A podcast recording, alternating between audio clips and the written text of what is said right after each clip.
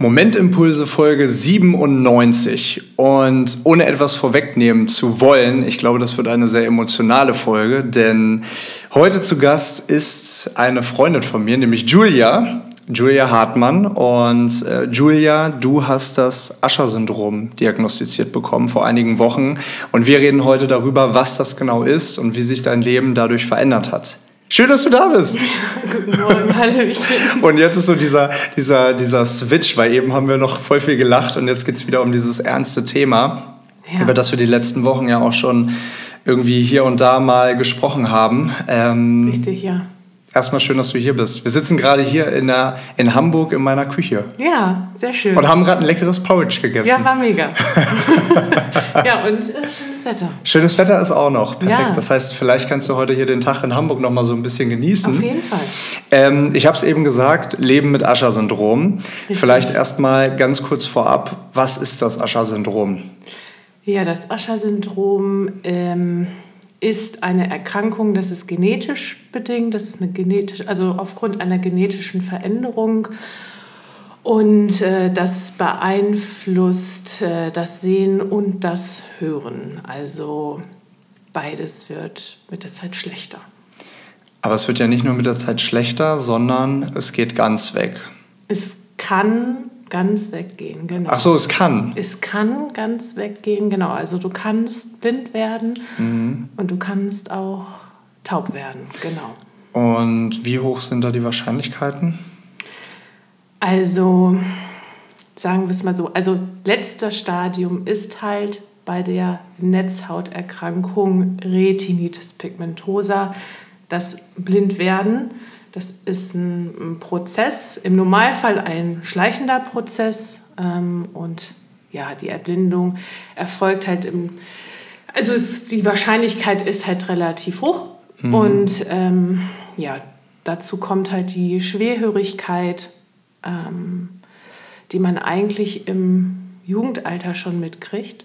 Mhm. Ich ähm, habe noch keine Hörgeräte. Ähm, die meisten mit dem Ascher-Syndrom haben sie tatsächlich schon im Jugendalter. Und äh, irgendwann gibt es ja auch sogenannte Cochlea-Implantate. Vielleicht, ne, das kennt man vielleicht, dass am Kopf irgendwie so ein, so ein Nupsi dran mhm. operiert mm, wird. Ja, genau, das hilft nochmal mehr, um, um zu verstehen. Ähm, genau. Nicht sehen, nicht hören. Nicht das sind so, das sind so, glaube ich, zwei, also ich meine, zwei der absolut wichtigsten Orga also äh, Organe wollte ich gerade sagen, Sinne, also ja klar auch Organe, aber Sinne. Ähm, wann hast du diese Diagnose bekommen?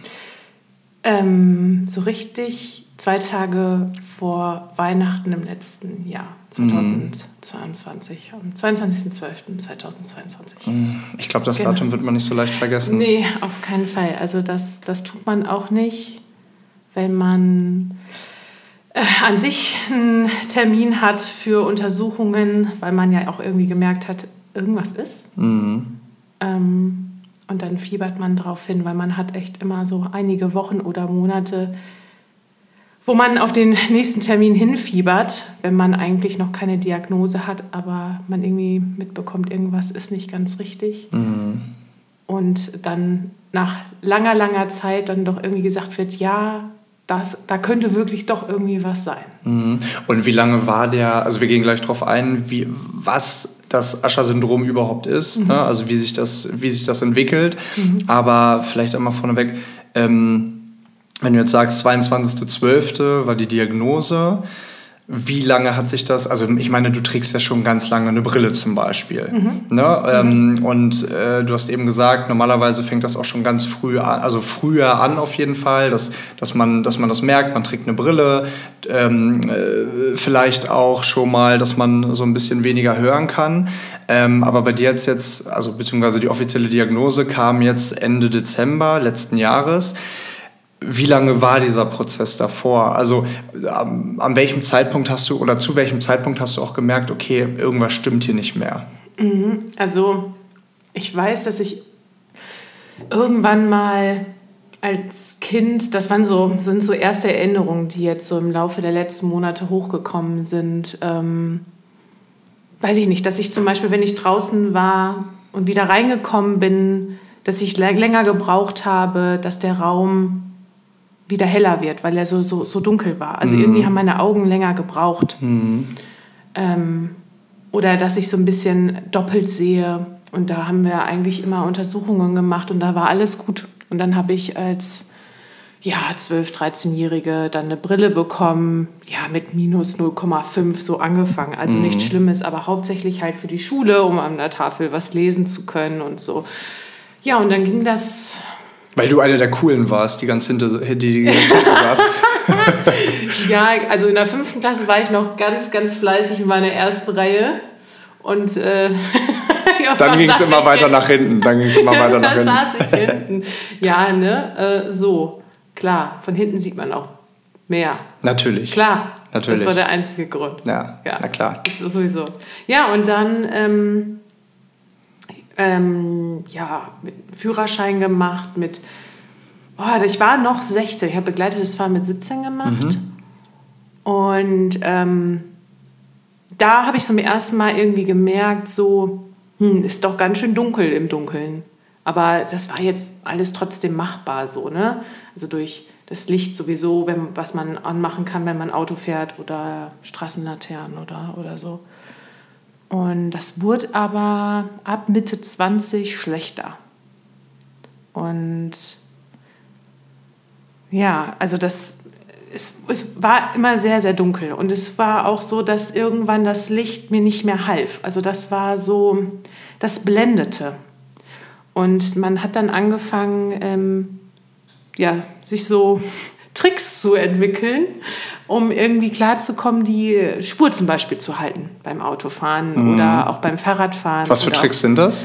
Ähm, das zum Beispiel, wenn ich was blendet habe, hat man irgendwann gesagt, guck mal rechts auf den Fahrstreifen, konzentriere dich daran und dann kannst du die Spur halten und schaust aber nicht zum Beispiel in das entgegenkommende Licht. Mhm, okay. So. Wenn es dunkel ist vor allem. Wenn, ja, ja, mhm. genau, genau.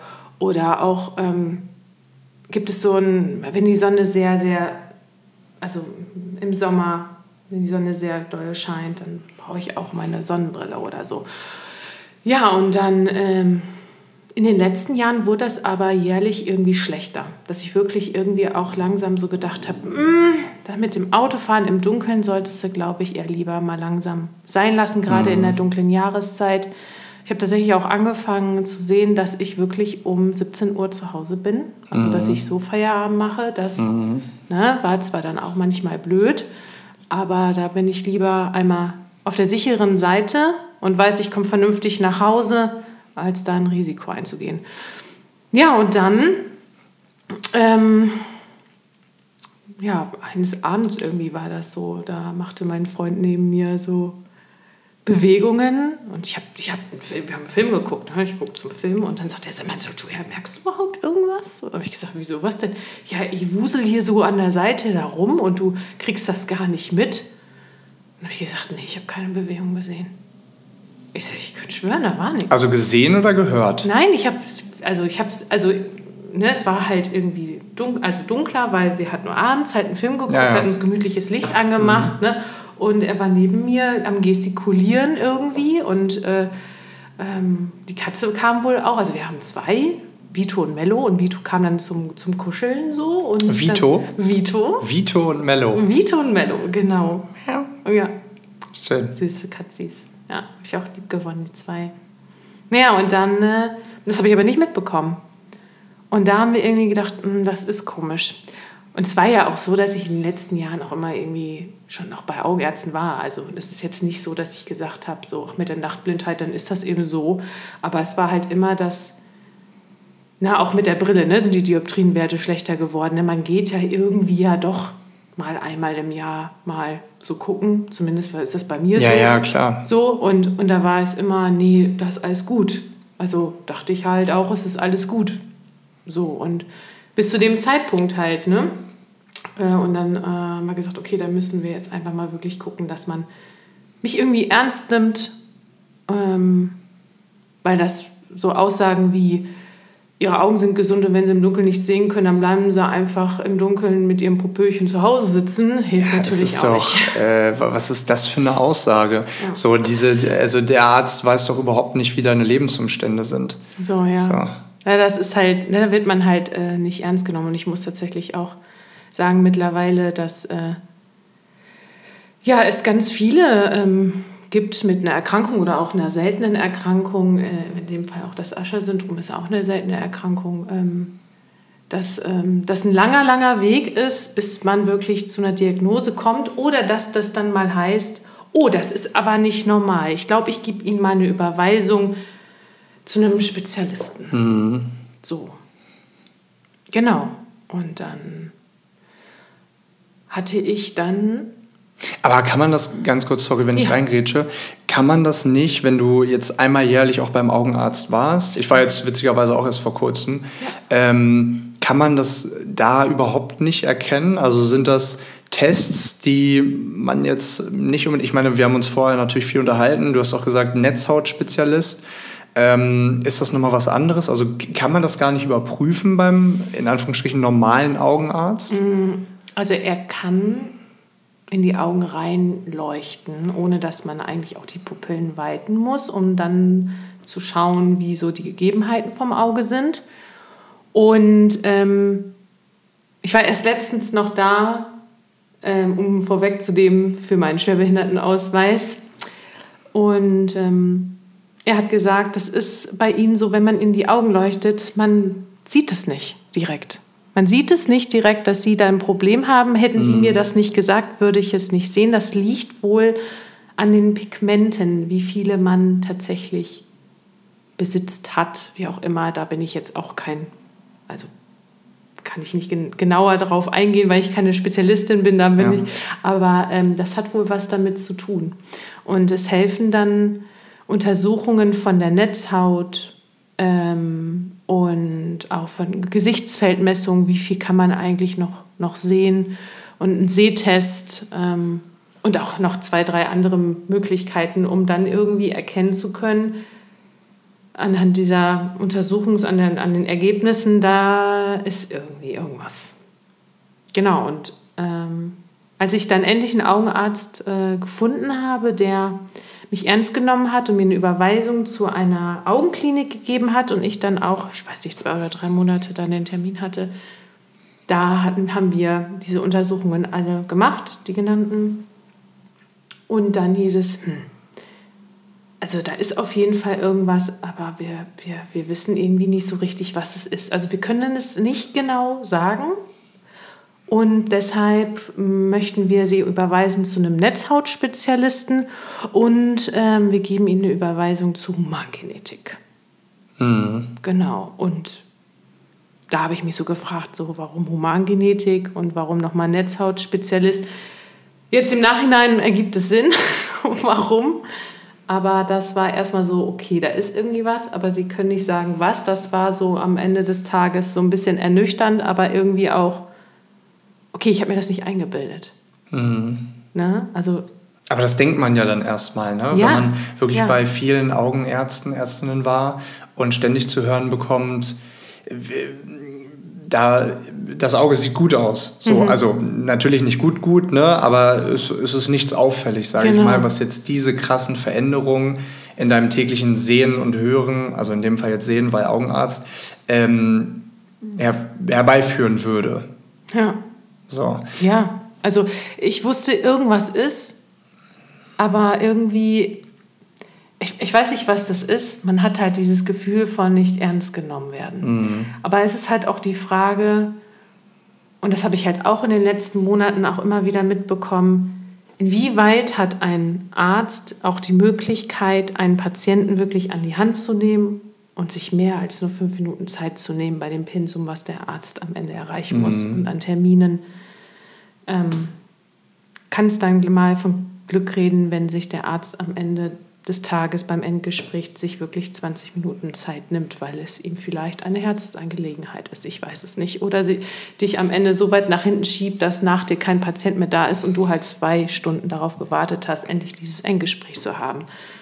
So wie das bei mir am Ende beim Netzhautspezialisten tatsächlich am Ende war. Und dann bist du da hingekommen zum Netzhautspezialisten. Ich versuche das mal einzuordnen. Wann hast du die Ergebnisse bekommen? Also am 22.12. war die Diagnose. Ja.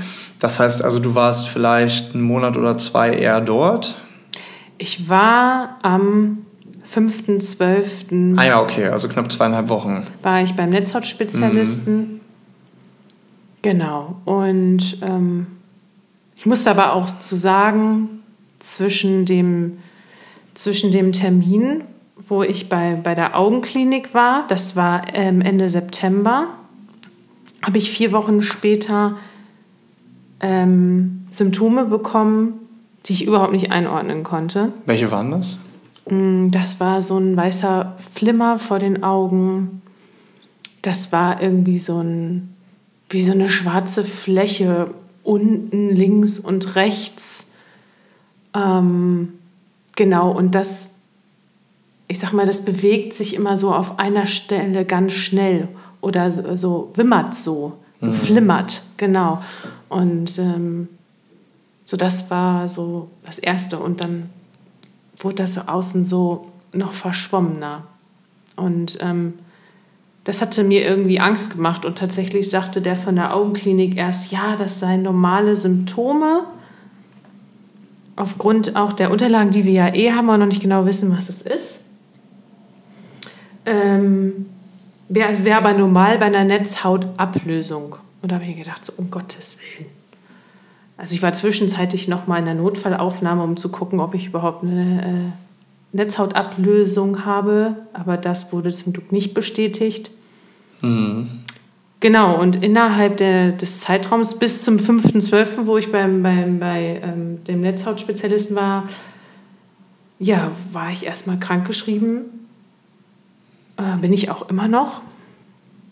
Ähm, ja, und da habe ich im Prinzip alle Untersuchungen auch nochmal gemacht, durfte die aber selber zahlen weil ähm, Untersuchungen, was seltene Netzhauterkrankungen angeht, ähm, es gibt bestimmte Untersuchungen, die halt die Krankenkasse nicht zahlt und die Untersuchungen lagen nicht, also sind nicht auf der Liste. Dabei sind das doch gerade die Erkrankungen, wo man erst recht Unterstützung braucht. Ne? Ja, also wir, wir, wir, gehen gleich auch auf diesen Punkt ein, Thema Unterstützung und wie du dich damit mit dieser Diagnose jetzt zurechtgefunden hast oder musstest. Mhm. Ähm, vielleicht aber erstmal noch mal ganz kurz zu dem 22.12. Du hast, dir, du hast diese Diagnose bekommen. Ja. Ich, also ich habe es eben mal kurz angesprochen, ne? nicht, also in den Raum geworfen, nicht hören können, nicht sehen können. Mhm. Was hat das mit was hat, ich, ich kann es kaum ausschreiben, was hat das mit dir gemacht? Naja, ich, ich dachte bis zu dem Zeitpunkt ja eigentlich gar nicht an meine Ohren. Ja, also. Stimmt. So. Ja. Ähm, und naja, ich bin halt zur Humangenetik hin, weil das Ergebnis halt da war. Ähm, und das war schon so skurril, weil die mich angerufen hatten und meinten, sagen, haben wir eigentlich einen Termin ausgemacht? Also es wurde vorverschoben. Eigentlich hätte ich den Termin erst ähm, Ende Januar gehabt. Und dann habe ich gesagt, ja, dann komme ich halt vorbei. Ja, und dann sagte er so, ja, wir haben, wir haben, äh, wir haben eine Diagnose und so. Und es ist äh, Retinitis pigmentosa, es ist diese Netzhauterkrankung. Und im ersten Moment war ich irgendwie froh, dass das Kind irgendwie einen Namen hatte. Mhm. So, oh, endlich ist es irgendwie geschafft, okay. Aber ja, was das genau bedeutet, wusste ich zu dem Zeitpunkt irgendwie auch nicht, weil ich habe mir eines geschworen, bloß nicht vor irgendeiner Diagnose wild rumgoogeln, weil äh, ich glaube, das ist ziemlich fatal. Damit machst du, ja. das ist kein, kein, kein guter Weg. Und dann äh, sagt er hinterher so, ja, aber ähm, haben, Sie, haben Sie auch Probleme mit dem Hören? Und dann musste ich erst lachen und habe ich gesagt, ja, ich war gestern erst noch beim HNO-Arzt, weil ich ständig dieses Piepen im Ohr habe. Ich sage, meine Ohren jucken und die tun weh und ich irgendwie habe ich ein Rauschen und einen Tinnitus und irgendwie ich sage aber, der, wir waren eigentlich, er meinte so, ach, die müssen einmal gesäubert werden und dann sollte das wieder gehen. Und sagt er, nee, ich glaube, das äh, reicht so nicht aus. Mhm. Dann habe ich ihn angeguckt und sagte so, ja, weil ähm, mit dem, was sie da haben, das ist ähm, das sogenannte Ascher-Syndrom Typ 2a. Und dachte damit, ja, sagt er, werden sie auch schwerhörig werden. Da Als er dir vorher schon gesagt hat, dass du auch deine Sehfähigkeit verlieren wirst? Ja, ja, er hatte mich ja erst gefragt, genau, ob ich Probleme mit dem Hören habe und hat ihm das gesagt und sagte so, ja, weil die Diagnose ist nicht nur Retinitis pigmentosa, mhm. sondern auch die Schwerhörigkeit. Und beides erfolgt durch eine genetische Veränderung in einem Gen. Äh, in, in dem sogenannten, bei mir ist das das USH2A-Gen. Und ähm, deswegen auch der Name Ascha. Ähm, USA? Das ist eine sehr gute Frage. Ich denke ja. Ich kann die Frage aber nicht richtig beantworten, ob es wirklich so ist, weil ich mm. nämlich weiß, dass auch andere ähm, Gene zu einer, zumindest zu Retinitis pigmentosa führen, die nicht USH im, im Gen mit sich, also in dem Namen tragen, so das Gen. Ich weiß es ehrlich gesagt nicht, aber ich gehe auch davon aus, dass das irgendwie da so eine Herleitung gibt. Genau. Und 2a, ne, Typ 2a, also ich denke, das mm. leitet sich davon ich glaube, das ist tatsächlich so, weil ähm, als wir vor ein paar Wochen telefoniert hatten, habe ich es danach gegoogelt und ich glaube, das leitet sich von diesem, ja, ja von dem Namen des Gens ab. Aber du hast ja mhm. eben gesagt, Typ 2a. Das heißt, es gibt ja noch andere Typen, Typen des Ascher-Syndroms. Korrekt. Und das bedeutet ja, dass, ähm, und ich glaube, das hast du mir auch gesagt, dass, ähm, dass es eventuell auch andere Behandlungsmöglichkeiten gäbe dafür. Ne? Also um das kurz vorwegzunehmen, Dafür, für diesen Typ gibt es aktuell noch keine Behandlungsmöglichkeiten. Das ist richtig, ne? Das ist richtig, ja. Mhm. Genau. Also Weil, zumindest in, ja. für dieses Gen, genau. Also mhm. äh, sowieso Ascher, glaube ich, sowieso nicht. Also wenn, dann könntest du gerade, oder wird versucht, äh, die Netzhauterkrankung, ähm, ich sage jetzt mal, aufzuhalten. Mhm. Ja, es gibt eine einzige Gentherapie derzeit, für ein Gen, um den Stand jetzt sozusagen einzufrieren mhm. und dass das dann so bleibt, wie es jetzt ist, aber es wird nicht schlimmer. Mhm. Genau, und das, ähm, derzeit gibt es keine Therapiemöglichkeiten für mein betroffenes Gen. Genau, und ich glaube tatsächlich, dass die Schwerhörigkeit, ich weiß gar nicht, ob es da Therapiemöglichkeiten gibt, hier habe ich zumindest auch noch nicht mitbekommen. Aber da sind wir wenigstens so weit, dass es zumindest Hörgeräte gibt, ne? Cochlea-Implantate. Ah, da habe ich mich auch sehr schnell drauf gestützt. Da habe ich gesagt, okay, gut, okay, das habe ich. So.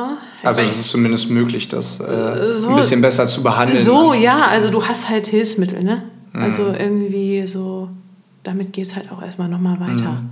Aber mit welchem Gefühl bist du dann aus der, aus der Klinik, nee, nicht aus der Klinik, aber vom, vom Arzt? Von der Humangenetik, ja. Von der äh. Humangenetik weggegangen? Ähm, ich habe damit auf jeden Fall überhaupt nicht gerechnet. Und ich bin halt, das war bis dahin der einzige Termin ohne Begleitperson. Einfach mhm. weil in der Woche vormittags jeder musste ja. arbeiten. So. Ja ich wurde halt einfach nur abgesetzt ja. und dann wieder äh, abgeholt, also auch von meinem Freund glücklicherweise.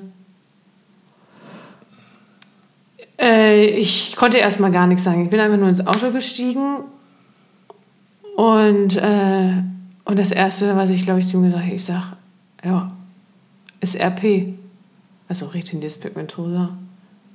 Und dachte er, okay. Mhm. Ich sage, ja, ich sage, aber die haben noch was anderes gefunden weh. Ich sage ja. Wusste er denn, was Reti, sag Retin, Retinitis pigmentosa. Retinitis pigmentosa. Ja, was das war. Ja, weil er mich halt zu allen Terminen mitbegleitet hat. Mhm. So, genau. Ähm, ne, beim Netzhautspezialisten. Wo es schon im Raum stand? Wo es, ja, also das, genau, bei, beim, also vielleicht nochmal wichtig zu wissen, ich war ja bei der Augenklinik, da waren sie sich nicht ganz sicher, was das ist. Sie hatten eine Vermutung, ähm, die haben sie aber nicht richtig ausgesprochen. Und dann war ich am 5.12. Jahr bei dem Netzhautspezialisten und er hat ganz klar dann gesagt, am, am Ende des Tages, nachdem ich eine Stunde äh, darauf gewartet habe, mit ihm zu sprechen, er hat sich 50 Minuten Zeit für mich genommen, weil ich halt die Letzte war. Mhm. Und er hat gesagt, das ist, das ist die Netzhauterkrankung. Das ist, also im Prinzip war es schon klar, das ist es. Nun muss das nochmal von der Humangenetik bestätigt werden, damit man auf jeden Fall eine Diagnose hat. Genau, denn ohne Diagnose kommst du nämlich nicht weiter. Und deshalb war das ganz gut. Und dann saßt du im Auto ja. bei deinem Freund und hast ihm das erzählt. Genau. Ich, ich, ich kann mir diesen, also ich kann mir diesen Moment so, und ich glaube, da bin ich nicht der Einzige, so schwer vorstellen, mit so einer Diagnose zu seinen Liebsten zurückzukommen und zu sagen, hey, ähm, so ist es, ich erblinde und ich ertaube. Ja, ja, also mit dem Hören, das war so skurril. Das Ding ist, ich hatte ja, als der mir das äh, bei der Humangenetik gesagt hat, musste ich im ersten Moment lachen. Und dann musste ich weinen. Und dann habe ich mich noch entschuldigt dafür. Und dann musste ich im Auto, als ich, als ich es meinem Freund erzählt habe, musste ich halt auch weinen. Mhm. Und, und eine, seine Reaktion war auch, er musste erst mal lachen, weil genauso wie bei mir, so, so nach dem Motto, so, hä? Das, das kann das, das Leben jetzt nicht was, ernst meinen. Was, das kann einfach nicht sein. Ja. Also Moment mal, also Moment, wir, wir haben doch hier das Problem mit den Augen. Was ist denn da jetzt mit den Ohren auf einmal? Das kann doch gar nicht, das kann nicht sein. Da ja. ist doch irgendwas falsch. Also, was ist denn das für ein, für ein Zufall, dass. Also, hä? Also, wir waren einfach irgendwie, ich, wir, wir konnten gar nichts mehr denken. Wir waren einfach nur und wir, wir haben einfach gedacht, okay, ähm, wir lassen die Nachricht erstmal sacken. Wir waren über Weihnachten ähm, in Dänemark. Mhm. Und dann haben wir einfach gesagt, so, wir. Allein oder mit der Familie? Ähm, seine Familie war schon vor Ort. Mhm. Und wir sind äh, nachgekommen. Wie hat deine Familie darauf reagiert? Hast, du es ihnen äh, vor Weihnachten oder an Weihnachten oder drumherum ja. die Tage erzählt? Ich habe es allen vor Weihnachten noch erzählt. Also im Prinzip war ja klar, schon ab nach dem 5.12. beim Netzhautspezialisten, ich habe das mit den Augen. So, da haben wir uns halt auch schon drüber unterhalten und so. Und das war irgendwie klar. Und wir wollten einfach nur eben die Bestätigung haben. Mhm. So für mehr war der Termin ja eigentlich gar nicht gedacht. So. Und ich weiß noch, als ich dann in meiner Wohnung war, weil mein Freund mich da rausgeschmissen hatte, weil er noch arbeiten musste, habe ich erstmal meine Mama angerufen und dann habe ich ihr gesagt, du pass auf, es wurde bestätigt und so, ne, aber ich habe, ich sage, ich habe das Ascher-Syndrom. Und sagt sie, was hast du? Was, was ist das? Und dann habe ich gesagt, ja, das, und dann habe ich es erklärt, ne, mit den Ohren. Und dann sagt sie, nein. Sagt sie, das kann nicht. Und habe ich gesagt, so, doch. Ist er sich sicher? Und dann habe ich gesagt, so, ja. Und dann sagt sie, das, das muss ich, das verstehe ich nicht. Ja, und dann, und dann hat sie am Telefon geweint und dann habe ich gesagt, so, du, ich sage, wir, wir nehmen das jetzt so an. Ich sage, wir können nichts anderes machen. Ja, und dann sagt sie, aber ich weiß gar nicht, wie ich damit umgehen soll, weil wie, wie soll ich mich denn jetzt verhalten? Also was soll ich denn tun?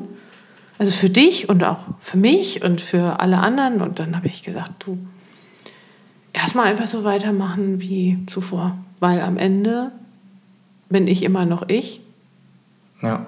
Und das hat sich ja jetzt erstmal nicht geändert oder wird sich auch nicht ändern mhm. mit der Diagnose. Und was mir ganz wichtig ist, frag mich nicht immer, wie es mir geht oder ob man noch irgendwas Gutes tun kann oder äh, wir, wir, brauchen Schwierig, auch nicht anfangen mit, mit Extrawürstchen hier anfangen. Ja. Schwierig für Mamas. Schwierig für Mamas. ja, ja, das ist so. Aber ähm, klappt mittlerweile. Ist ja auch normal. Gut. Also. Ja, Absolut, also man macht sich ja auch Sorgen. Ne? Man denkt sich auch so, Gott, ja, ja. Äh, ne, wie meine Mama letztens noch meinte, äh, man geht ja nicht hin, wenn man einen Kinderwunsch hat und sagt so, so, jetzt wollen wir, wollen wir Kinder machen, aber erstmal müssen wir zu Magengenetik, um dann zu gucken, ob alles gut ist. Machst mhm. du doch nicht. Jetzt hast du es ja auch ähm, schon mehrfach angesprochen. Diese, dieses Thema haben wir ja noch gar nicht jetzt irgendwie aufgegriffen, Humangenetik. Bedeutet ja, dass ähm, ja, im Prinzip, ne, ob du als Elternteil etwas in dir trägst, was im Prinzip auf deine Kinder übertragen werden könnte. Ähm, ja. Und das ist ja in dem Fall der Fall gewesen, richtig? Mhm, genau, mhm. also du musst ähm, zwei defekte Erbanlagen in dem Gen haben. Also du hast nur zwei Erbanlagen in einem Gen und wenn grundsätzlich grundsätzlich mhm. und wenn du äh, in beiden eine oder ja, eine Veränderung hast, dann begünstigt sich das und dann kommt es zu einer Erkrankung. Also genau, so wie das jetzt bei, bei mir der Fall ist. Ähm, wenn du in deinem Gen eine defekte Erbanlage hast, dann erkrankst du nicht, trägst äh, das aber im Prinzip in dir und kannst es an deine Kinder vererben. Hm. Genau. Und die Wahrscheinlichkeit ja, liegt ja dann bei 50 Prozent, dass du das entweder das Gesunde oder das nicht Gesunde bekommst oder die gesunde Erbanlage oder nicht gesunde Erbanlage bekommst. Und ich habe dann sowohl von meiner Mama als auch von meinem Papa äh, die defekte Erbanlage bekommen und deshalb habe ich das jetzt. Genau. Wohingegen deine Mama und auch dein Papa kein Ascher-Syndrom haben. Also ich gehe davon aus, dass sie es nicht haben. Also ähm, wir, wüs wir wüssten nicht, dass sie es haben. Also jetzt mit mir ist klar, wir, also meine, meine, meine Mama lässt sich ähm, testen, das läuft noch, mhm. um, um zu gucken, welcher Gendefekt von ihr jetzt am Ende ist. Und dadurch kann man natürlich auch schauen, ob sie erkrankt ist oder nicht. Aber also, ich glaube, sie ist am Ende nur Trägerin, aber das werden wir noch herausfinden. Ne? Mhm. Und genau das Gleiche gilt halt für meinen Papa auch, wenn er sagen würde, ich möchte mich gerne bei der Humangenetik testen lassen, wüssten wir am Ende hinterher auch, ob er, ich sag mal, Träger ist oder auch erkrankt ist. Aber ich glaube nicht, dass beide erkrankt sind. Sonst wüsste man, glaube ich, in dem Alter schon, müsste man irgendwelche Symptome definitiv feststellen. Weil du hattest mir ja gesagt, dass die Krankheit, also sowohl das Hören als auch das äh, Sehen natürlich, dass das mit dem 30. Lebensjahr ungefähr anfängt ja. und man dann einen Zeitraum, ich sag mal, von zehn Jahren irgendwie mhm. betrachten kann, ja. bis spätestens beide Sinne nicht mehr funktionsfähig sind. Ja, also so heißt das, ne? Also bei der Netzhauterkrankung sagt man, das tritt so sehr stark ab dem 30. Lebensjahr auf und dann genau die zehn Jahre, wie du das schon erwähnt hast, und mit den Ohren eigentlich ab dem Jugendalter. Mhm. Und ähm, ich kam jetzt natürlich auch ähm, mit, zum Glück mit einigen Menschen in Kontakt. Und ähm, da hatte man mir auch gesagt, ich könnte dir jetzt, oder wir, wir könnten jetzt äh, 10, 20 Leute mit dem Ascher-Syndrom in eine Schlange stellen. Und jeder würde eine andere Geschichte erzählen. Bei dem hat es mit den Ohren super früh angefangen. Ähm, was weiß ich, so mit acht ist bereits schon bei Cochlea-Implantaten. Aber die Augen, oh, das ist noch okay, hast eine, ungefähr einen Sehradius von 30 Prozent und eine Sehstärke von 100. So, und der andere hat noch keine Hörgeräte und hat dafür aber schon mit Mitte 20 ähm, super schlechte Augen. Mhm. So, und ähm, bei mir ist es jetzt so, ich, ich, ich glaube, ich bin ein kleiner Spezialfall. Natürlich. Natürlich. Es muss ja immer der Spezialfall Klar, sein. Ne? Sicher. Ist, und man denkt sich, wieso, wieso bin ich ausgerechnet der Spezialfall? Ja, ich bin der Spezialfall, weil das ist eigentlich ein schleichender Prozess. Mhm. So, bei mir ist es aber nicht schleichend. Also wenn wir sprechen ja jetzt davon, Ende Oktober starke Symptome gehabt, hier mit den Flammern, und den weißen, ne, so, was ich erzählt hatte. Und wir sind jetzt, also Stand jetzt, wir sind im Mai, sind wir jetzt an dem Punkt von einer Sehstärke von 60 Prozent und einem Seeradius von 7,5 Grad innerhalb von, wie viele Monate sind denn da jetzt zwischen? Sieben, acht. acht? Ja. So. Und normalerweise, ja, sieben, ist das, ja. normalerweise ist das nicht so. Und ähm, eine andere Humangenetikerin. Das heißt, ganz kurz, es ist ja. eine sehr schnelle Verschlechterung gewesen. Ja, äh, ja, ja, genau. Also das ist sehr super untypisch und. Und die Sehfähigkeit, die nur einmal kurz zum Verständnis, die wird nicht über das also über die Dioptrien gemessen. Das ist ja normalerweise eigentlich so der, der Richtwert. Ne? Wenn du jetzt mhm. sagst, ich war auch letztens, wie gesagt, beim Augenarzt mhm. ähm, und die hat mir erzählt, Augen gleich, gleichbleibend stabil, mhm. äh, minus 0,75 auf beiden Augen. Mhm. So, und ähm, dadurch wird meine Seh... Aber das ist ja nicht so bei dir. Wenn du sagst 60% Sehfähigkeit, was bedeutet das genau? Also das heißt, also ich habe, ähm, man muss dazu sagen, ich habe auch das Gefühl gehabt, meine Augen wurden schlechter. Mhm. Und meine Obwohl die Dioptrien gleich geblieben nee, sind. Ja, also ich, ich muss dazu sagen, ich war äh, Mitte Januar diesen Jahres beim Augenarzt, weil ich plötzlich gemerkt hatte, meine Brille passt nicht mehr. Daraufhin haben sich meine Augen beide um 0,5 Dioptrien verbessert und konnte damit 80 bis 90 Prozent sehen. Also es gibt natürlich auch die Möglichkeit bis zu, ich glaube, 100, 120 Prozent zu sehen. Ähm, das habe ich aber nicht geschafft. Also das heißt, ich sehe das nicht so, so scharf. Mhm. Ne? Aber ich muss tatsächlich sagen, 90 Prozent zu sehen ist ist spitze. Also mhm. ist jetzt nichts ja, ja. Weltbewegendes. Ne? Ja. So. Und dann das heißt, mit der richtigen Brille, mit der, richt mit der, mit der richtigen so. Brille kannst du 90 Prozent so, sehen. Ko genau, konnte ich, konnte ich. So, zu Mitte Januar. Und dann, sechs Wochen später, habe ich gesagt so, äh, ich, sag, ich war doch jetzt erst beim Augenarzt. Ich sage, ich sehe nicht mit meiner Brille. Ich so, dies, das ist so unscharf. Mhm. Und ich hatte dann auch genau in de, also auch zu dem Zeitpunkt bemerkt, dass mein Sehradius, wo ich scharf sehe, sich auch verkleinert hatte. Und da habe ich gedacht, das ist doch komisch. Also ich hoffe, das liegt nicht an der Netzhaut, ne? So, und dann bin ich halt nochmal zum Optiker und habe gesagt, so, ja, ich war ja erst vor sechs Wochen da, ne? Und dann haben wir einen Sehtest gemacht und dann haben wir gesagt, so, mh, mm, also, also könnte jetzt auch tagesabhängig mal sein. Manchmal sind die Augen auch mal 0,25 Dioptrien schlechter oder was auch immer. Hm, würde ich jetzt noch nicht so viel drauf geben. Ja, und zwei Wochen später war dann klar durch einen Sehtest, weil ich mir eine Sonnenbrille mit Sehstärke habe machen lassen. Da habe ich nochmal einen Sehtest gemacht und da war klar, okay, wir müssen Dioptrien behalten, hm. weil ähm, das nun mal ihr Dioptrienwert ist. Wieso, weshalb auch immer. Aber damit sehen Sie jetzt 60 Prozent. Und dann war auch klar, warum ich nicht mehr so scharf sehen kann. Und ähm, ja, das fand ich irgendwie, also das hat dann natürlich, ne, klar war dann wieder eine Diagnose und klar, warum das so ist, warum ich jetzt unschärfer sehe, aber es war trotzdem irgendwie blöd zu wissen, dass es wirklich so ist. Ja. Mhm. Aber ich laufe jetzt immer noch mit der gleichen Brille rum, weil es halt die Dioptrienwerte an sich stimmen. Und es hilft mir natürlich auch trotzdem immer noch. Aber es ist halt nicht mehr hundertprozentig. Ne? Und je kleiner der Radius wird und je weniger die Sehschärfe wird, desto kleiner wird die Welt und so, umso verschwommener wird das Ganze. Mhm. Oh, ich kriege gerade richtig, richtig, richtig äh, Gänsehaut, wenn du sagst, kleiner wird die Welt.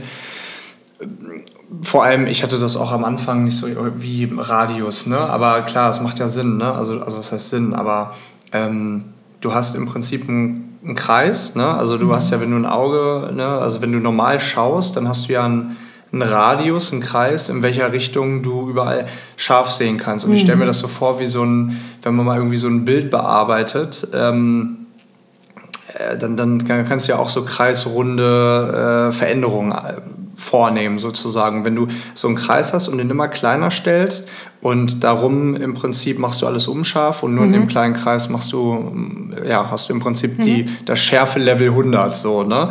Und so ist das ungefähr. Heißt, wenn mhm. du mir jetzt gegenüber sitzt, was siehst du von mir? Also nur mal, nur mal kurz als Beispiel, also für die anderen, die jetzt gerade nicht mit in der Küche hier sitzen. wir sitzen ungefähr so einen Meter entfernt. Ja. Was siehst du von mir? Einfach, dass man sich mal hineinfühlen kann mhm. in dein Sehvermögen. Mhm.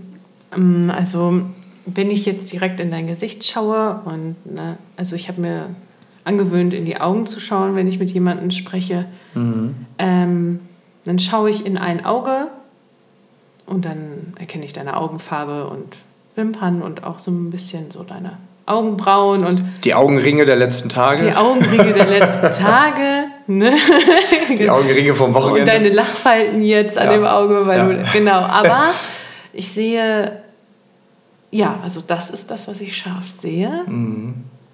So, natürlich weiß ich und erahne ich dann, da ist dann noch ein Ohr und Nase und irgendwann kommt auch das andere Auge und unten ist der Mund. Aber wenn ich jetzt wirklich sehen wollen würde, wie du deinen Mund bewegst, weil du dann zum Beispiel sprichst, dann schaue ich auf deinen Mund, um dann zu erkennen, wie weit er sich, das, ja genau, also mhm. ich erahne, wenn ich in dein Auge gucke, dass der Mund sich bewegt, aber genau, ich weiß es wirklich hundertprozentig erst, wenn ich es wirklich sehe.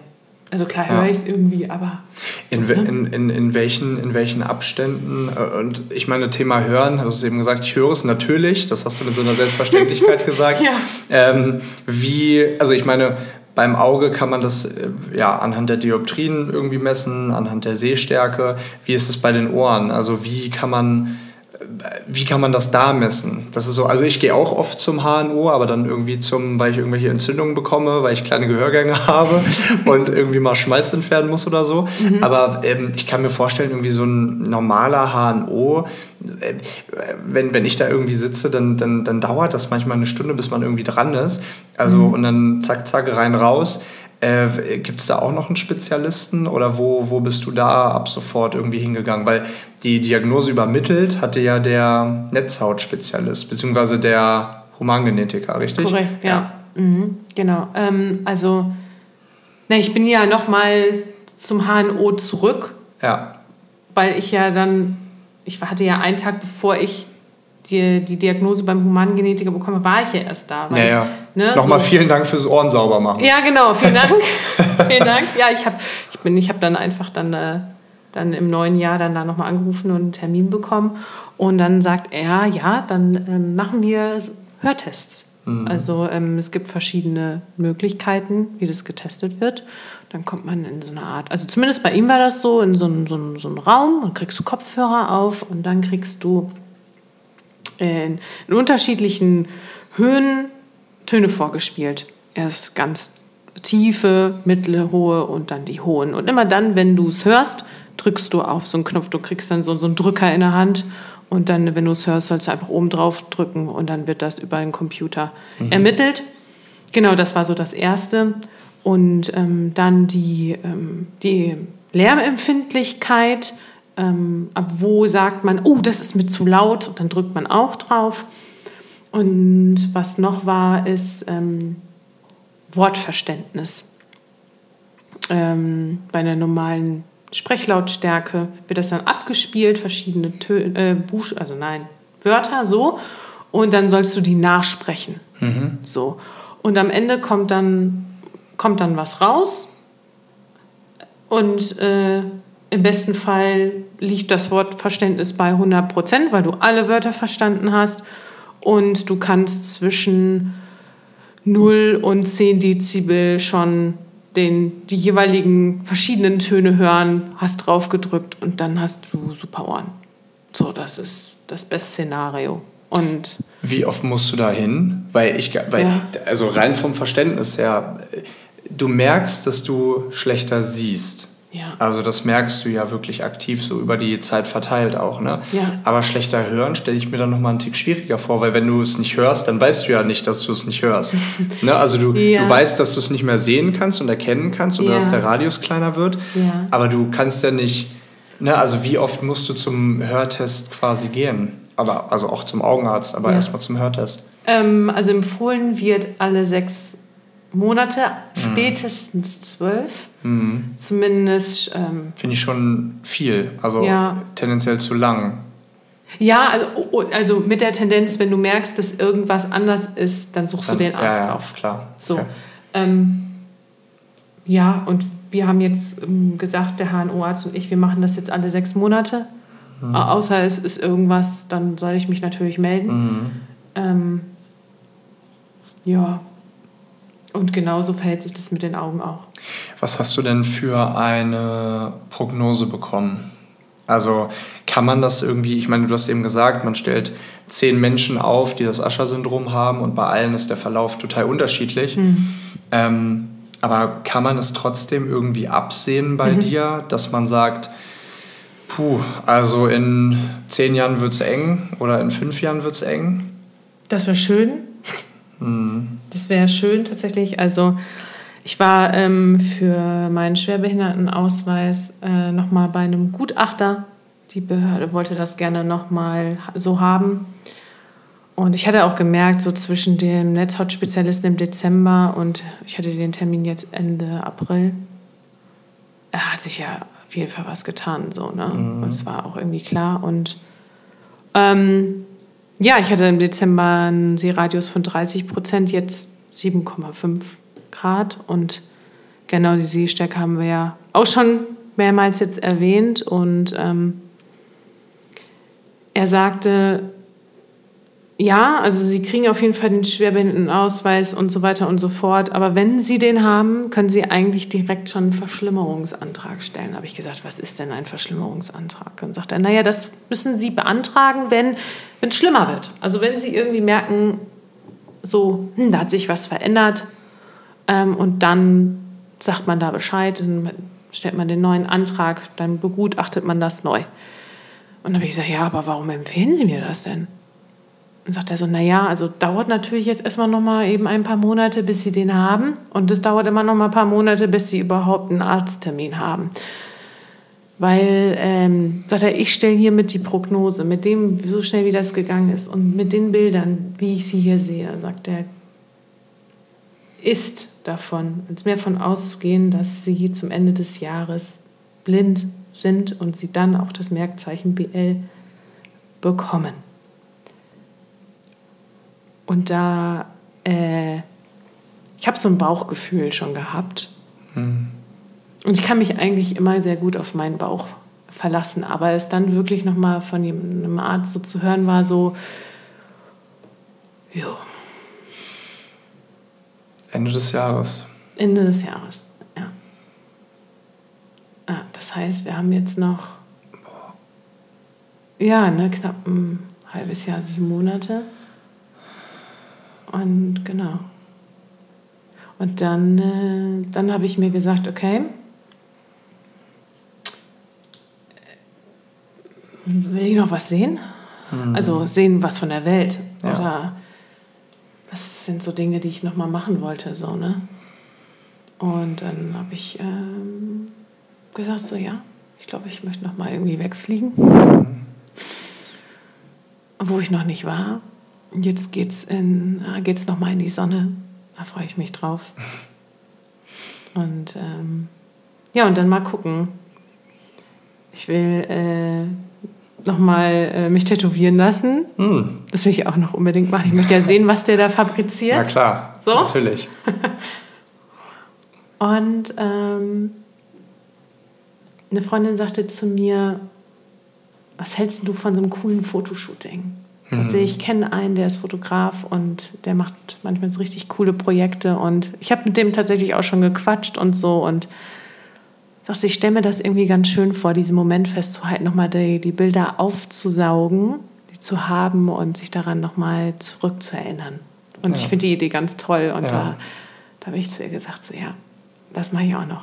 Also, ne, die Sachen mache ich dieses Jahr auf jeden Fall noch. Mal gucken, was noch so kommt. Vielleicht nochmal noch mal ein Freizeitpark. Mhm. Finde ich auch ganz geil. Mhm. Ja.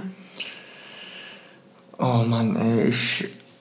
Das, das tut mir so unfassbar leid, wirklich. Es ist. Gut, jetzt mit Ende des Jahres wäre natürlich der Worst Case. Wir hoffen mhm. mal, dass es nicht so kommt und ja. dass du ein bisschen mehr Zeit hast. Ähm, das ist natürlich extrem bitter, ne? dass, dass jetzt die letzten Monate wirklich das irgendwie deutlich schlechter geworden ist. Mhm, voll. Ähm, auf der anderen Seite, es ist, der Verlauf ist unterschiedlich und mhm. wer weiß, vielleicht passiert irgendwas, so viel Pech, wie du jetzt irgendwie auch genau. hattest, dass, dass das da jetzt mal aufgebraucht ist und man jetzt sagt, hey, so kommt, durch ja? irgendeinen, durch, durch ganz viel Liebe, die jetzt gerade zu dir rübergeschossen kommt, wenn, wenn das der oder die andere hört, ähm, verlängert sich das deutlich oder ja. bleibt vielleicht so eingefroren vielleicht oder so, es kommt, eine, kommt eine Heilungsmöglichkeit irgendwie auf den Markt. Aber auch als du das eben gesagt hast mit, ähm, und das, das, das, das hat mich so, so, klar, natürlich eine ganz andere Situation, aber also ein bisschen kenne ich es ja auch so, ne, mit dem den ganzen Arzttermin und keiner sagt dir was Richtiges und dann ist das die Diagnose, dann das und sollte man operieren und nee, hier jetzt mit dem Fuß die letzten Monate. Ähm, und mich, mich nervt das einfach auch, als du das eben gesagt hast, dass ähm, ja, also jetzt, den, bis du den Ausweis bekommst, dauert es erstmal drei Monate. Und dann dauert es ja nochmal ein paar Monate, bis du einen Arzttermin bekommst. Und dann diesen Verschlimmerungsantrag zu stellen, dauert vermutlich auch ein paar Monate. Und weißt du, das ist ja Zeit, die du nicht hast. Und ich finde es einfach so schlimm, weil diese Menschen ich will natürlich niemanden angreifen und Prozesse sind so, wie sie sind. Und natürlich haben wir ein Land hier mit über 80 Millionen und ähm, was äh, in manchen Bereichen nicht ansatzweise so gut ausgestattet ist, wie es sein sollte, nämlich beispielsweise bei solchen bei solchen seltenen Erkrankungen. Ich meine, irgendwo müssen, müssen doch irgendwo Ärzte hier haben, die sich damit auskennen. Und ähm, das, das, das ist so traurig. Ähm, auf der einen Seite habe ich das jetzt auch gesehen, die, also im, als ich im Krankenhaus war, die Ärzte, die da die ganze Zeit waren, die haben sich wirklich den Arsch aufgerissen und, all, und die Pflegerinnen, Pfleger alles gegeben. Ähm, aber trotzdem ist es, glaube ich, sehr unbefriedigend, wenn man dann sowas hört, oder? Also vor allem auch, ich meine, du hast es vor ein paar Wochen mir am Telefon erzählt, dieser ganze Prozess mit Antrag stellen und das machen und dies machen und dann zu, also zu versuchen, bei der Arbeit auch wieder irgendwie eingegliedert zu werden. Das ist also das sind ja Nerven, die man an, an, an dieser Stelle ja gar nicht hat. Ich finde, du hast ein unglaublich starkes Nervenkostüm so und ich finde, du gehst damit wahnsinnig, wahnsinnig gut um. Ähm, aber das ist ja nicht der Regelfall und auch nicht selbstverständlich, dass, dass man, wenn man so eine Diagnose bekommt, jetzt auch sagt, ja gut, dann gehe ich jetzt morgen hier hin, morgen dahin und äh, unterschreibe diesen Antrag und diesen Antrag und kümmere mich darum. Du musst ja, also du, also du musst ja auch selber mit dir irgendwie klarkommen. Ja. Ja, absolut. Also musst du halt auch irgendwie. Also, ähm, ja, also das ist so ein, so, so ein Punkt, wo ich auch irgendwie sage, dass, dass das mit am schwersten ist. Also dieses, du hast jetzt die Diagnose, okay, alles klar. Okay, was mache ich jetzt damit? Was muss ich tun? Okay, der Arzt hat irgendwas von Schwerbehindertenausweis gesagt. Ja, keine Ahnung, was bringt der mir denn? Was mache ich denn damit? Wenn du vorher noch nie in Berührung damit gekommen bist, und das sind halt leider immer noch sehr, sehr viele, ähm, dann bist du halt leider auch du hast du kriegst davon nicht viel mit. Thema Barrierefreiheit oder, ja. oder ähm, das ist so krass, das habe ich Inklusion. Ey, ohne Witz, also wie so, gesagt, ko komplett anderes Beispiel. Und natürlich, ähm, hier jetzt jammern auf hohem Niveau, aber mit dem Fuß die letzten Wochen habe ich schon gemerkt, krass, wie schwer es manche Menschen haben, ähm, die einfach jetzt nicht den Luxus haben, äh, so wie ich, der jetzt hier mit zwei Krücken einmal und ich, ne, also ein bisschen sportlich bin ich ja, ähm, hier einmal kurz die Treppe irgendwie hochkommt oder ähm, aus, aus dem Arm heraus irgendwie in den Metronom reinspringt ähm, oder in den Zug reinspringt. Ähm, das ist in, in so vielen Fällen halt für viele Menschen unmöglich, weil sie einfach, weil einfach diese barrierefreien Möglichkeiten gar nicht gegeben sind. Absolut. Also das stelle ich auch immer wieder fest und äh, ich bin auch super gespannt, in, inwieweit ich das noch weniger feststelle, wenn ich noch mehr die Aufmerksamkeit ähm, darauf lenke, wenn ich jetzt bald äh, mein Mobilitätstraining mit dem Blindenstock starten darf, weil mhm. das ist mhm. nämlich jetzt das aller, allererste, mhm. was ich genehmigt bekommen habe. Schön. Ja. Und ähm, genau, aber du läufst da selbst hinterher. Also weiß ich nicht, ich zum Beispiel, wie machst du mit dem Blindstock? Brauchst du schon einen, brauchst du keinen? Wann? Ja, okay, im Dunkeln. Kannst du dich nicht mehr alleine bewegen. Du gibst, du bist ab einer bestimmten Uhrzeit zu Hause, wenn du weißt, es wird dunkel. Darauf richtest du dich ein, darauf planst du deinen Tag. Wenn, wenn, es, wenn du weißt, du bist im Dunkeln noch unterwegs, du brauchst eine Begleitperson. Das funktioniert nicht anders. Ne? Auch im Hellen. Ne? Manchmal habe ich so dieses, wenn es, ähm, habe ich so so, ich weiß nicht, so eine Panikattacke, weil ich einfach irgendwie in dem Moment nicht richtig atmen kann, ich komme nicht runter, ich sehe nichts, ich, ich kann mich nicht orientieren. Mhm. So, und dann ist halt irgendwie blöd und dafür wäre das gut. So, ich bin aber dann zum Augenarzt gegangen und habe gesagt, ja, ich brauche irgendwie einen Blindenstock. Wie funktioniert das denn? Ja, weiß ich nicht. Ich sage, wie, wie, wie Sie wissen das nicht. Wer soll das denn wissen? Ey. So, so, so, und dann habe ich gesagt, so, ja, okay, was, was, ähm, äh, ich sage, geben Sie mir mal ein Rezept. Ich sage mal, man kriegt ja wohl einen Blindenstock irgendwo bei einem, weiß ich nicht, da wo du deine, wie, wie heißen die? Sanitätshäuser. Keine Ahnung. Da dachte ich, so funktioniert das. Ich bin dann mit einem Rezept zum Sanitätshaus gegangen, da sagt die Dame, oh, Blindenstöcke, oh, das haben wir aber schon lange nicht mehr bestellt. Da muss ich aber jetzt erstmal eben meine Kollegin fragen.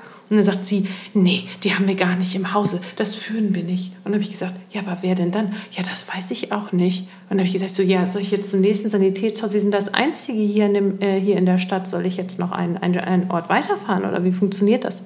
Ende vom Lied ist, brauchst zwei Rezepte. Einmal für das Mobilitätstraining und einmal für zwei Blindenstöcke. Das reichst du dann bei einem Verein ein, der mit dir das Mobilitätstraining macht in deiner Stadt.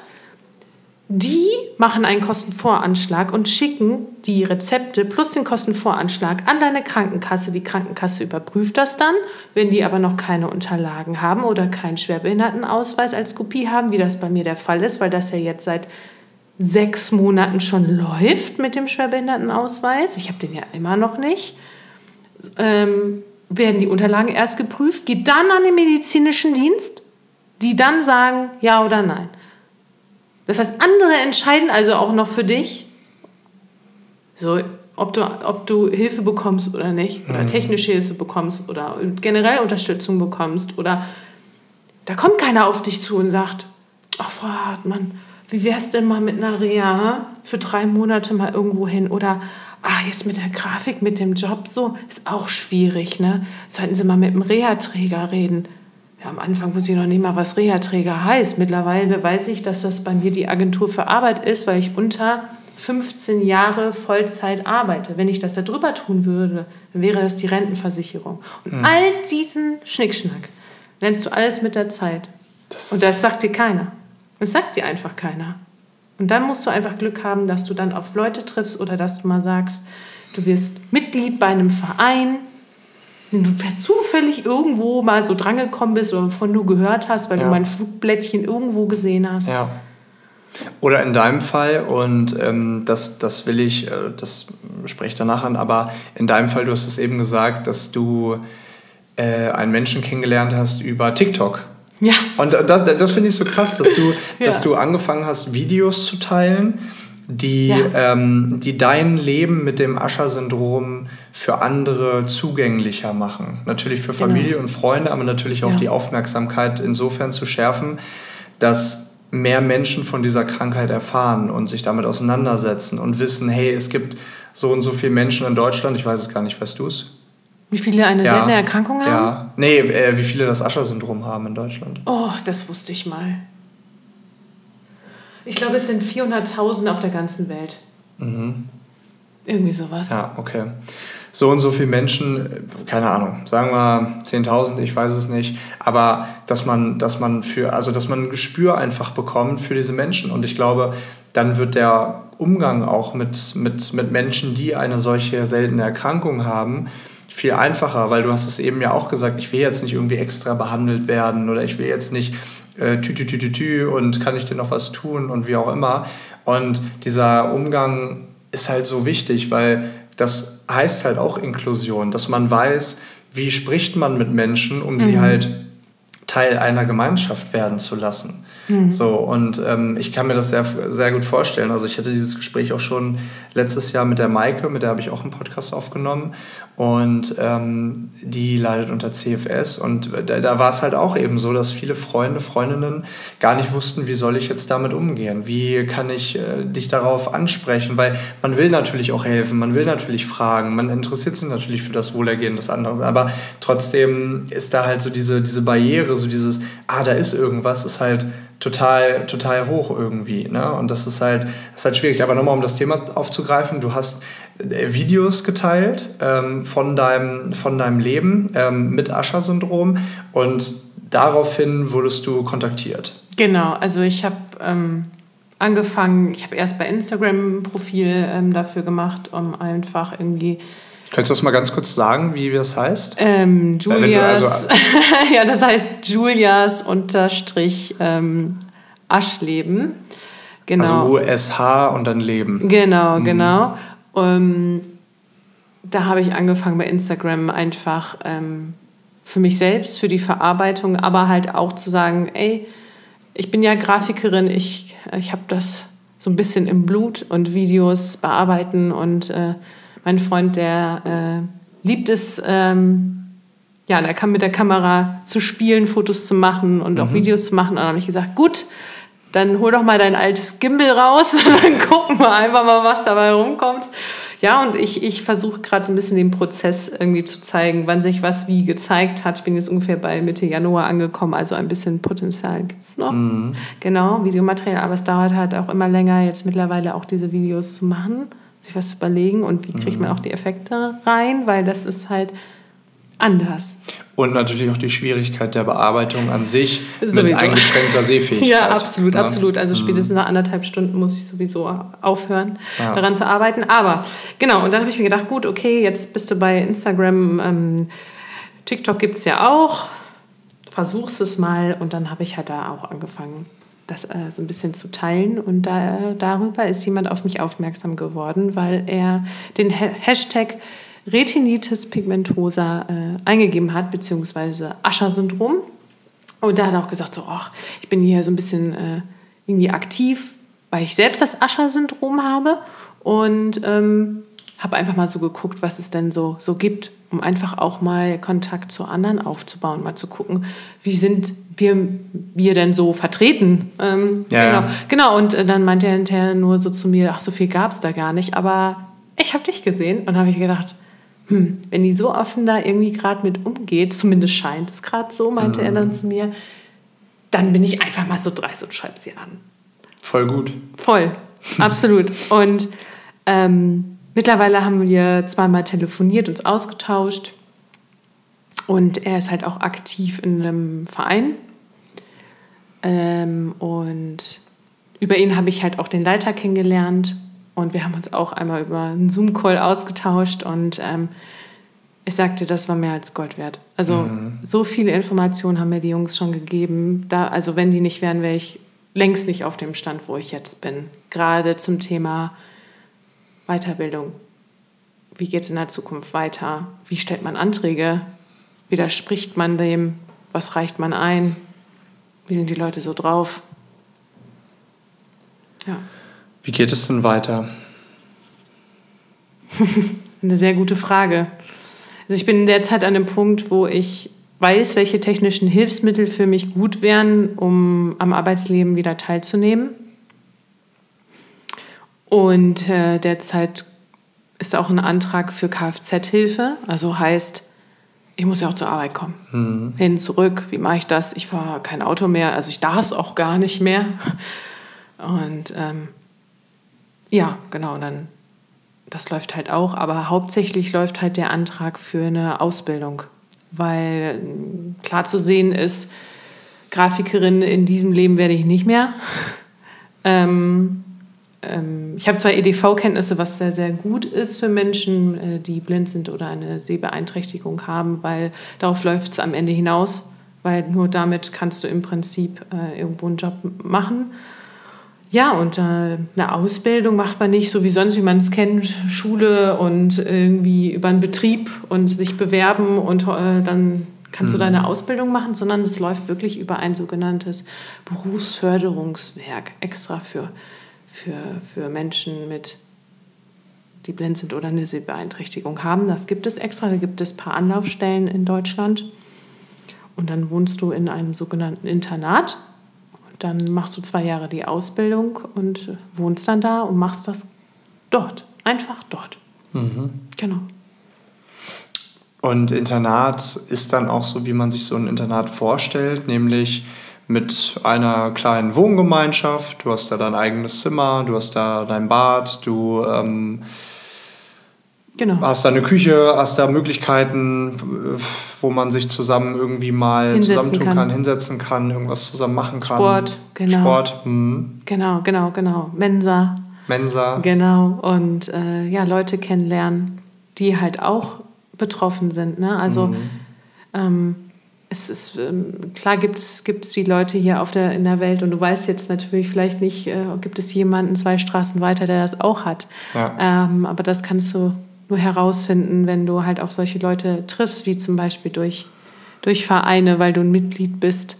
äh, so wie ich es halt auch bin, äh, bei einem Verein oder ähm, äh, ja, dann durch das Berufsförderungswerk. Ne? Ist das auch einer der Vereine, den du vorhin gemeint hast, mit da muss ich dann äh, mein äh, Blindentraining oder sorry, mein Mobilitätstraining äh, beantragen und absolvieren? Mm, nee, das läuft über die Krankenkasse. Okay, aber. Oder habe ich dich falsch verstanden? Nee, also klar läuft das über die Krankenkasse ja. und die bestätigen das, aber du ja. das Mobilität, Mobilitätstraining an ja. sich absolvierst du ja wo?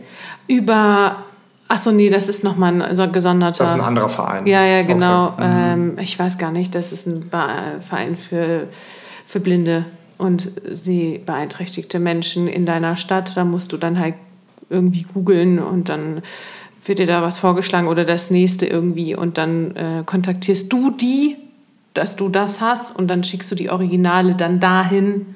Also die Originalrezepte, die du dann vom Augenarzt mhm. bekommst, genau. Und am besten mit äh, noch der Diagnose drauf, was ist und gerne auch nochmal in etwas größerem Schreiben, damit äh, das eigentlich äh, ja, schneller vonstatten geht, obwohl Anträge ja relativ lange dauern. Mhm. Ah, das ist meistens ja. so, mach einen Termin für einen Antrag und mach einen Termin, um einen Antrag abzugeben, ja. so ungefähr. Ne? Ja, ja, ja. Das ist echt ja, Wahnsinn. Ja, Jetzt haben wir, oder du hast es auch eben angerissen, du möchtest dieses Jahr noch ein paar Sachen machen und du möchtest dich tätowieren lassen. Ein Fotoshooting ist geplant, vielleicht in den Freizeitpark. In die Sonne geht es jetzt äh, im Sommer nochmal in ein, zwei Monaten vermutlich.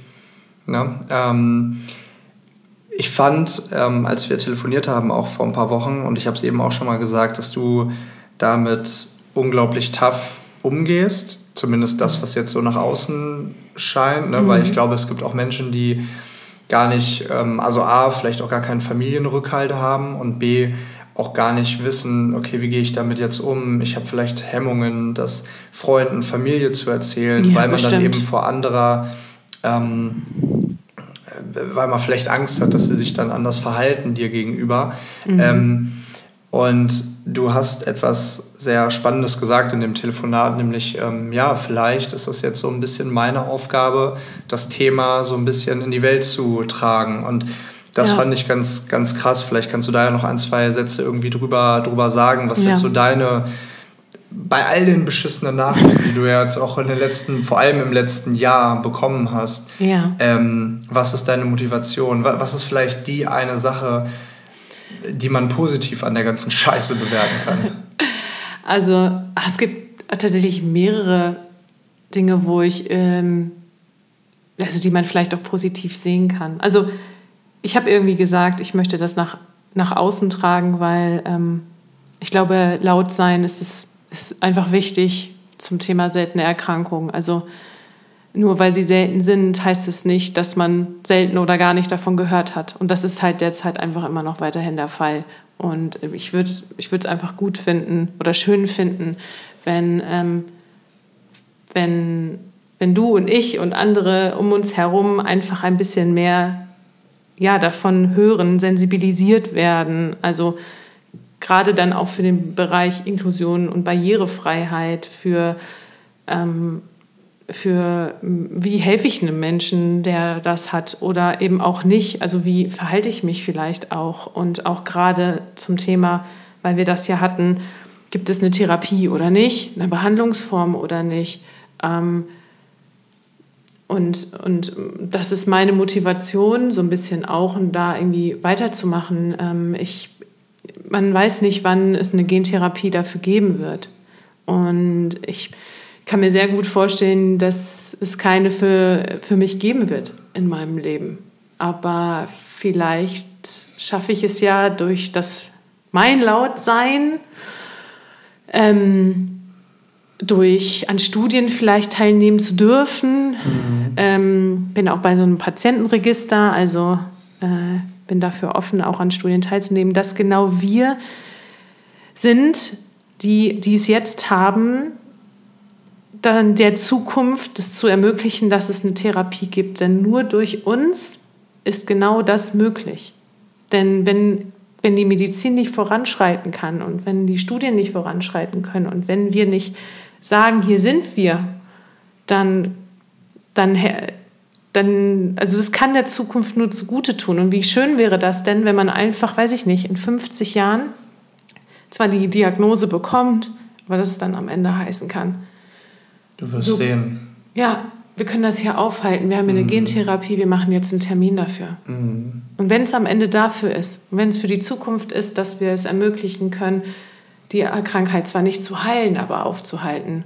Und das gilt für alles andere auch so. Und ja, und dann muss man einfach mal schauen. Und vielleicht haben wir ja noch mehr Glück und äh, ich bin vielleicht doch irgendwann noch dabei. Und dann wird das doch noch aufgehalten. Also mal schauen. Ich, ich glaube, also ich streiche das, ich glaube, alle Menschen, die das hier gerade hören und ich natürlich in erster Linie auch, drücken dir so doll die Daumen, dass, das, ähm, dass das so sein wird, dass du, ja. dass du ganz lange, dass, dass es aufhaltbar ist und dass du. Das wäre cool, ne? Dass du sehen, ja, vor ja. allem, ich meine, und das hast du ja eben gesagt, vielleicht das nochmal als Abschluss, ähm, dass dieser Umgang, dass, also diese Sensibilisierung und dieser Umgang auch mit dieser Krankheit bei betroffen oder mit betroffenen Menschen, weil du hast es ja auch vorhin in unserem Gespräch gesagt, wenn, selbst wenn du in diese Einrichtung äh, oder in dieses Internat hast du ja eben gesagt, mhm. ne, wenn du da, wenn du da sein würdest, wirst du ja trotzdem regelmäßig auch zu Hause sein, um einfach wieder diesen in, in Anführungsstrichen ähm, Alltag von zu Hause nochmal mitzubekommen, mit, zu wissen, wie die, dass sich die Welt einfach weitergedreht hat. Ne? Genau, ne? Weil richtig. das halt einfach auch dort so ist, äh, dass, ja, dass du dich als beeinträchtigter Mensch dort zurechtfindet. Leit, Leitsysteme, das Licht ja. und so weiter und so fort. Das ist alles für dich. Ne? Du musst rein theoretisch noch nicht mal, wenn du nicht sehen kannst, setz dich einfach hin, dann kommt jemand und sagt, Hallo, na, was wollen Sie heute zum Mittag essen? Wir haben das und das und das. Da musst du dich noch nicht mal eine Stange stellen ja, in der ja, So, also, ne? dass man weiterhin in diesem täglichen Leben auch genau, bleibt. Genau, weil ne? irgendwann ist die Ausbildungszeit vorbei und ja. dann wirst du wieder ins kalte Wasser geschmissen, wirst du so oder so. Und ich meine, wenn man es ein bisschen weniger kalt machen kann, indem man dann trotzdem die Realität nicht verliert und ja. doch jedes zweite Wochenende spätestens mal nach Hause kommt, mhm. dann ist das, glaube ich, eine ganz gute Sache. Wichtig. Aber natürlich, genau wichtig, äh, ist ja dann erstmal so dieser Alltag in, in, dem, in dem Internat, äh, ist dann ja, also, die, also der Alltag im Internat ist dann quasi erstmal Alltag für dich. So, ja. ne? Also das, was du dann kennenlernen wirst. Und es gibt ja viele Menschen, die... Ähm, mit so einer Erkrankung auch direkt vielleicht zur Welt kommen, die nicht sehen können, die nicht hören können. Genau, das wäre der andere nicht, Typ genau, zum Beispiel. Mh, typ genau. 1. Und mhm. du hast jetzt ja, du bist jetzt ja in einer Situation, wo du beides wo du ne, weißt, wie es ist, wie die Welt aussieht. Mhm. Du weißt aber auch, dass du sie vermutlich irgendwann, wir hoffen nicht dieses Jahr, aber irgendwann ohne kennenlernen wirst. Mhm. Ähm, und du hast es ja eben gesagt, also A, wie, wie, wie ist dieses Gefühl davor? Und B, ähm, weil du es auch eben gesagt hast, diese Sensibilisierung und dass andere Menschen einen besser verstehen können und damit umgehen können. Was würdest du diesen Menschen, zu denen ich ja auch zähle, was würdest du denen sagen, so würde ich mir den Umgang wünschen? Gibt es da irgendwas? Also, um die letzte Frage zu beantworten, ich glaube. Schwierig, ja. Ja, ich glaube, ähm, was ich sehr schnell festgestellt habe, wenn ich davon berichtet habe, dass viele schockiert sind, traurig sind und einfach gar nicht wissen, wie sie damit umgehen sollen. Mhm. Und auch, ich habe auch ne, dann anfangen zu weinen oder sehr emotional sind und dann halt sich auch fragen, wie gehe ich da, wie gehe ich mit der Person um. Und du als Betroffene, ich denke mir so, oh Mensch, das hat die aber ganz schön mitgenommen und ach, ob ich das direkt hätte so sagen sollen und so. Aber das ist halt nun mal auch zusätzlich so oder so schon eher meine Art als eher extrovertierter Mensch. Ja. Und ich habe festgestellt, dass, glaube ich, die Menschen, die nicht betroffen sind und davon hören, eher in, also eher so denken, oh Gott, ich könnte das nicht. Wie kannst du nur damit leben, dass du es als betroffener Mensch viel eher kannst? Weil es ist jetzt so, du lebst jetzt damit naja. und du hast halt, du fängst halt an, irgendwann also im besten Fall zu akzeptieren und Stärke aufzubauen und die, wo es halt in dem Moment nicht geht, dann halt auch das zuzulassen, dass es halt nicht geht. Ja, mein Gott, natürlich. Also ich, jeder hat schlechte Tage, ich habe sie auch. Es gibt manchmal Tage, da blendet das so sehr, da kriege ich meine Augen nicht auf. Das ist einfach so, da ist einfach ein blöder Tag, da habe ich Kopfschmerzen, da habe ich Ohrenschmerzen, da will ich mich am liebsten nur verkriechen. Aber genau in dem Moment sage ich mir, nee, du verkriechst dich hier nicht, weil dann geht es noch tiefer in ein Loch hinein. Ja. Genau, und also im Prinzip am Ende so sein, wie man ist, weiterhin mit einem umgehen, wie man es vorher auch gemacht hat. Und wenn, wenn ich Hilfe brauche oder jemand anders, der beeinträchtigt ist, Hilfe braucht, dann wird er das dir schon sagen. Ja. Und ansonsten nimmst du den Menschen einfach so auf, wie, wie sonst auch.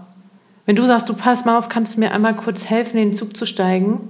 Oder ich sehe gerade nicht, welcher Zug ist, das fährt ja, weiß ja. ich, nach Bremen. Mhm dann wurdest du nach Hilfe gefragt, dann kannst du antworten. Ansonsten ja. ist das, glaube ich, kriegt man das schon ganz gut alleine hin. Glaube ich. Also zumindest geht es mir so. Ich glaube auch, dass es ein Prozess sein wird und mhm. dass, ähm, ja, dass es viel, viel zu lernen gibt. Ähm, ja. Also sehr, sehr viel zu lernen. Ich, äh, ja. Klar, man kann das jetzt so einfach sagen, ich könnte das nicht, aber das hast du dir vielleicht auch vor einem Jahr gedacht. Ähm, so, und dann wird man damit Wusste konfrontiert. Ja. Richtig, genau. Ja. Und dann, ich glaube, und in solchen Situationen ist man, ist man dann irgendwie am stärksten, weil man weiß, okay, jetzt gibt es sowieso keine Alternative gerade zu ja. der Situation, wie sie ist. Ja. Und ähm, ich weiß, es klingt jetzt so wie eine Floskel, aber ich denke, jeder bekommt so, hatten wir auch, glaube ich, drüber gesprochen, dass jeder so diese Herausforderungen im Leben bekommt, die er auch meistern kann. Und ich sehe das gerade so, du hast diese Herausforderungen ins Leben einfach geschickt bekommen, weil nicht weil es gibt kein weil. Es gibt natürlich kein weil, aber ich war also ich habe jetzt das so mitbekommen, dass du ein unglaublich starker Mensch bist, der das okay. der damit wahnsinnig tough umgeht und der hoffentlich ähm, mit dieser ganzen Scheiße, aus dieser ganzen Scheiße, was sehr sehr in dem Rahmen, in dem es halt geht, etwas Tolles machen wird, nämlich andere Menschen A zu inspirieren, was du jetzt schon mit dieser Podcast-Folge getan hast, ähm, zumindest mich und ich glaube auch viele Menschen, die das gerade hören, ähm, und auch zu helfen, anderen Betroffenen, ähm, aber auch die Brücke kleiner werden zu lassen zwischen den Menschen, die nicht betroffen sind und den Menschen, die betroffen sind. Und da geht es jetzt nicht nur um das Ascher-Syndrom, mhm. sondern grundsätzlich, grundsätzlich, um Menschen, die beeinträchtigt durchs Leben gehen ja. müssen. Ja.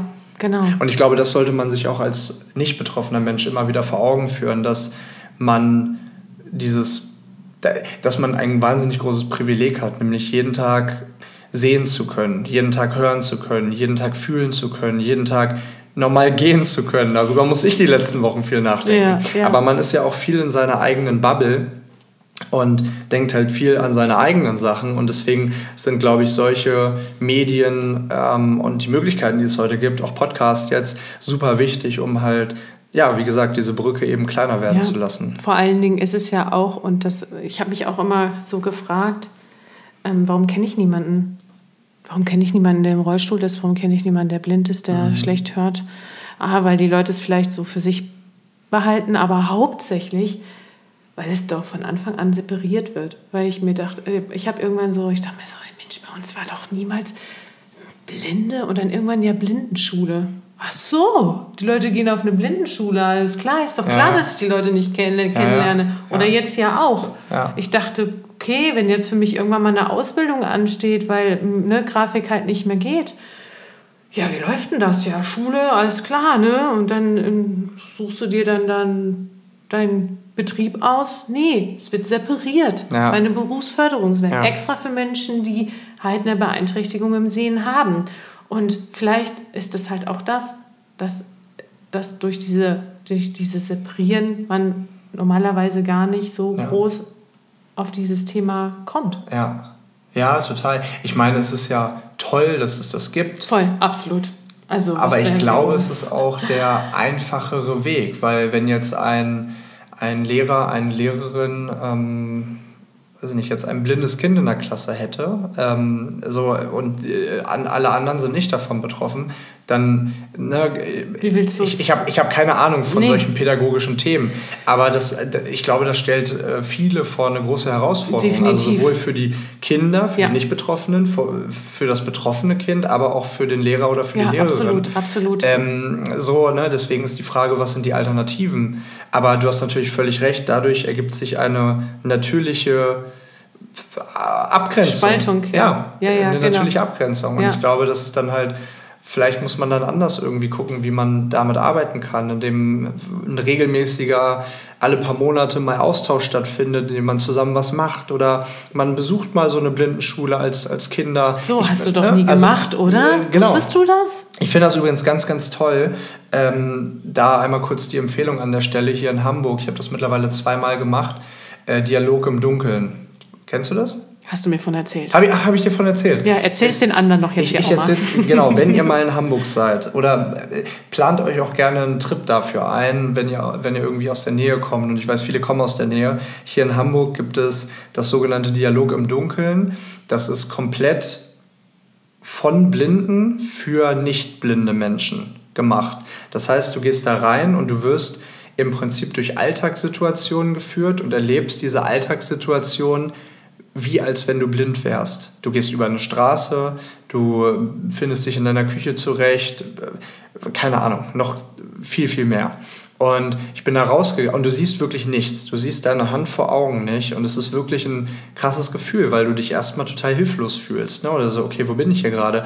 Aber solche Einrichtungen finde ich ganz, ganz toll, weil sie halt wieder diese, diese Nähe schaffen zu den, zu den Menschen dann vor Ort oder die Menschen, die es betrifft. Und das Gleiche war ich noch nicht, aber gibt es auch für ähm, taube Menschen hier in Hamburg.